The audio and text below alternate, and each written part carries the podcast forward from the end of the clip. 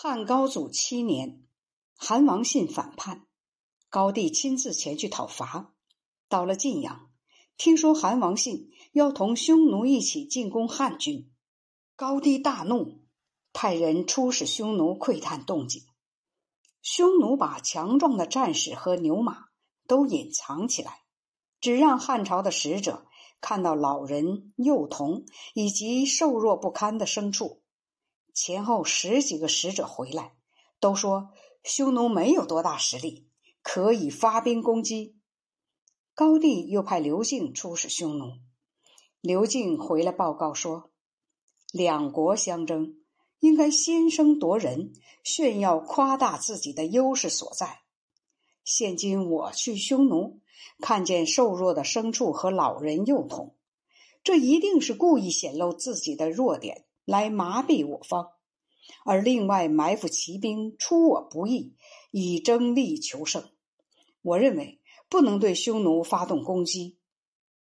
当时汉兵已越过巨柱山，二十万大军已经出发。高帝发怒，骂刘敬说：“你这齐地的奴才，靠能说会道得了官，现在竟敢胡言乱语，败坏我军队的士气。”于是下令把刘敬上了刑具，关押在广武。高帝就率军前进，到了平城，匈奴果然出动伏兵，把高帝围困在白登山上，一直围困了七天，然后高帝才得以脱险。高帝到广武后，赦免了刘敬，说道：“我不听从您的意见，以致被困平城。”我已把在你以前出使匈奴回来说可以进攻匈奴的那十几个人都杀了，于是就封刘敬为关内侯，十亿两千户，封号称为建信侯。高帝结束这次军事行动，从平城回到长安，韩王信则逃亡到匈奴那边去了。那时默毒当匈奴的单于，兵力强大。拉弓的战士有三十万，屡次侵扰汉朝北部的边境地区。高帝对此很是忧虑，问刘敬有什么对策。刘敬说：“天下刚刚平定，士兵们长期征战，都已疲乏不堪。对匈奴，不可用武力迫使他归附。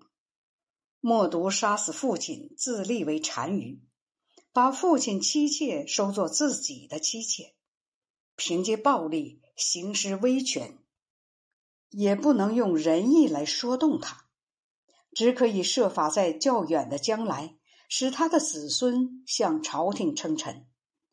不过，我恐怕陛下不肯照我的办法去做。高帝说：“如果确实能有效果，为什么我不能去做？只是你要我怎样做呢？”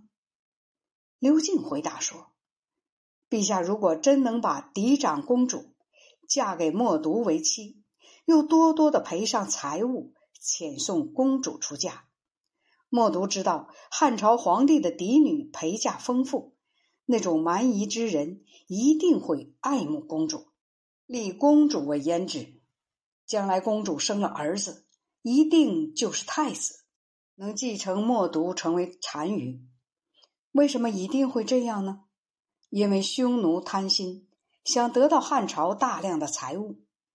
陛下逢年过节，把我们这边多余而他们那边正缺少的物品，多多的送给他们几次，顺便派遣能言善辩的人为使者，用礼节暗示开导他们。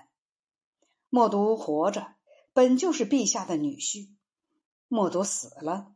陛下的外孙就会当单于，哪里有人曾听说过外孙敢和外祖父分庭抗礼、争高低的？这可以不动刀兵，慢慢的就是匈奴臣服。但如果陛下舍不得遣嫁长公主，而让宗室之女或者后宫的美人冒充公主嫁过去，默读也会觉察真相。他就不肯亲近假公主，给他尊贵的地位，那就无济于事了。高帝说：“好，就打算遣嫁长公主。吕后日夜哭泣说：“我只有太子和这一个女儿，为什么要把她扔给匈奴？”高帝最后终于未能遣嫁长公主，而拿一名宫女冒称长公主，嫁给冒读单于，同时派遣刘敬去匈奴缔结和亲的盟约。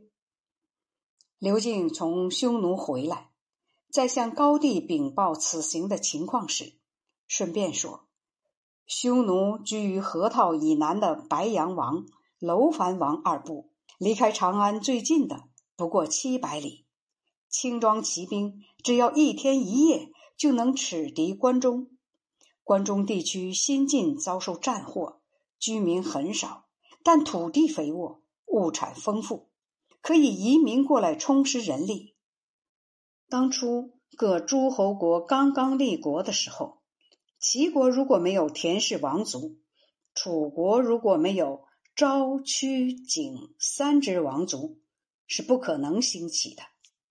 现今陛下虽然已经建都关中，这个地方其实人烟稀少，北边靠近掠夺成性的匈奴，东边又有六国的旧王族，这些宗族势力强大，一旦发生变故，陛下也就不能在长安高枕而卧了。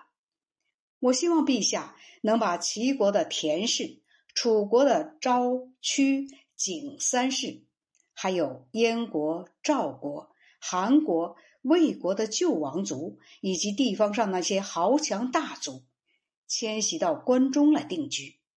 平时无事，可利用他们来防备匈奴。